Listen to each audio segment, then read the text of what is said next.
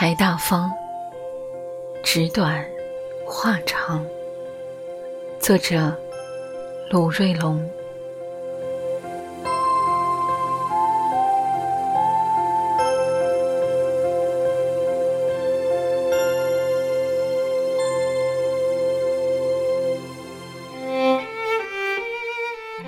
已然习惯了一个人。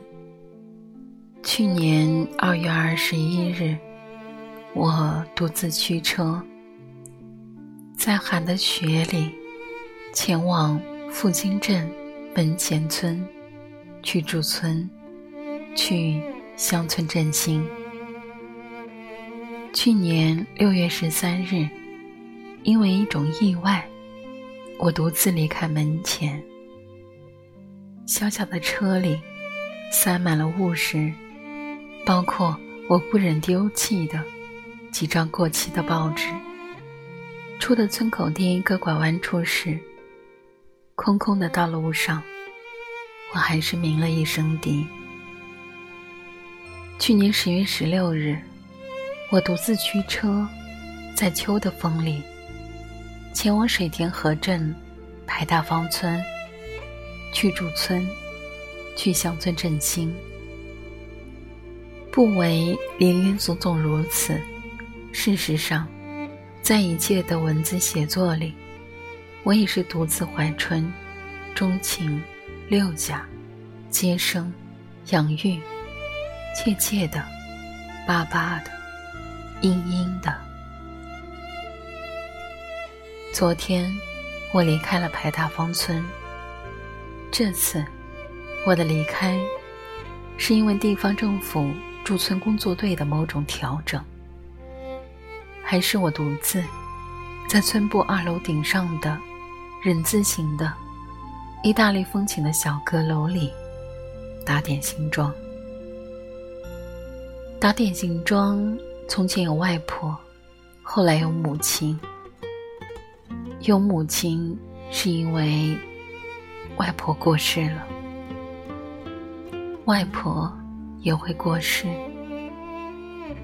外婆的过世，摧毁了我对于童话的笃信。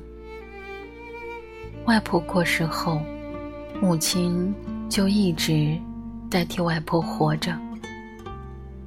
我常常在某些画面里来回切换，在一种天宽地宽的自由自在里，我傻笑，或者也流泪。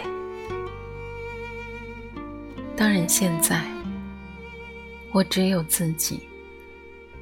我不小了，五十七岁了，是个大孩子了。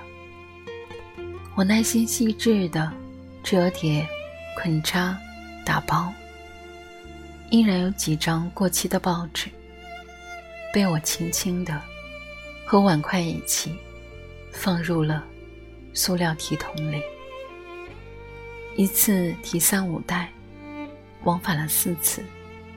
每次从二楼顶上下到二楼、一楼，经过大厅、球场，再到车旁，我都重复的做着同一件事，就是心底里努力的，表面上又若无其事的，把泪水摁在鼻子与眼睛之间的过道里。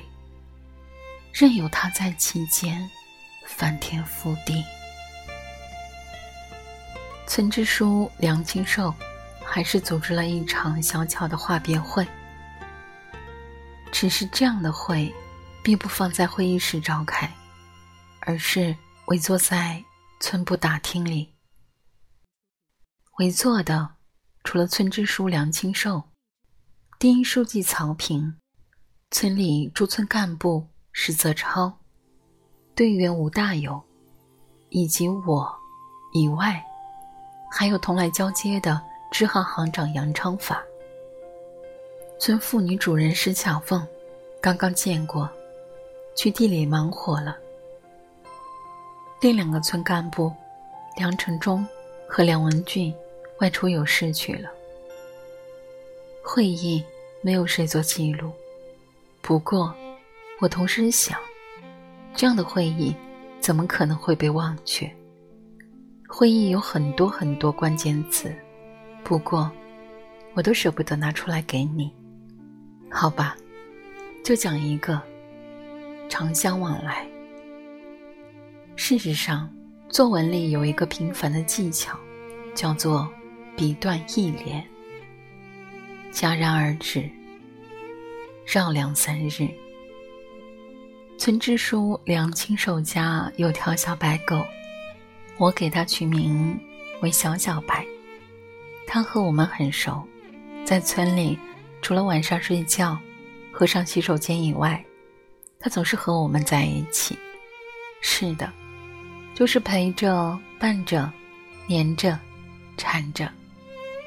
我们每次离村，它都要送出村道以外一两里处的县道边。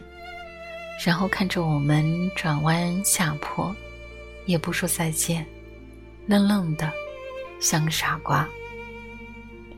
我们每次回村，一下车门，它就摇起尾巴，晃着头，又嗅又舔，亲热有加。只差没像我小时候，每每黄昏时，只要卖菜的外婆一回来，就翻她的背篓，翻粑粑。翻糖果，翻玩具，可是这次，小小白失算了。离开村子时，他就没了身影。当然，下午两点多，平时我们怎么会出村？所以小小白，他当然可以悠哉悠哉，呼呼大睡，或者到处去野了呀。小小白啊，你终究没我聪明，是吗？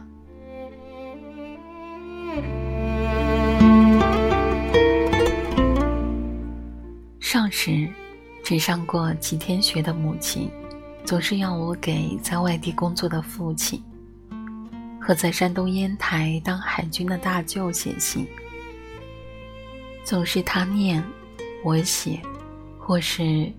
他剁猪草，又或是他缝补衣服、纳鞋底，但无一例外的，都是在煤油灯下。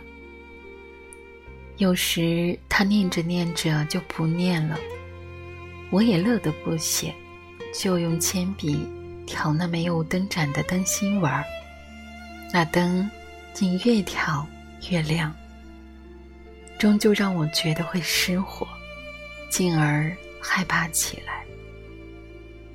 每每在信的结尾处，不用他念，我都晓得怎么写。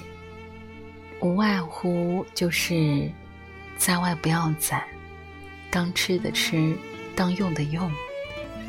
家里一切都好，不要挂念。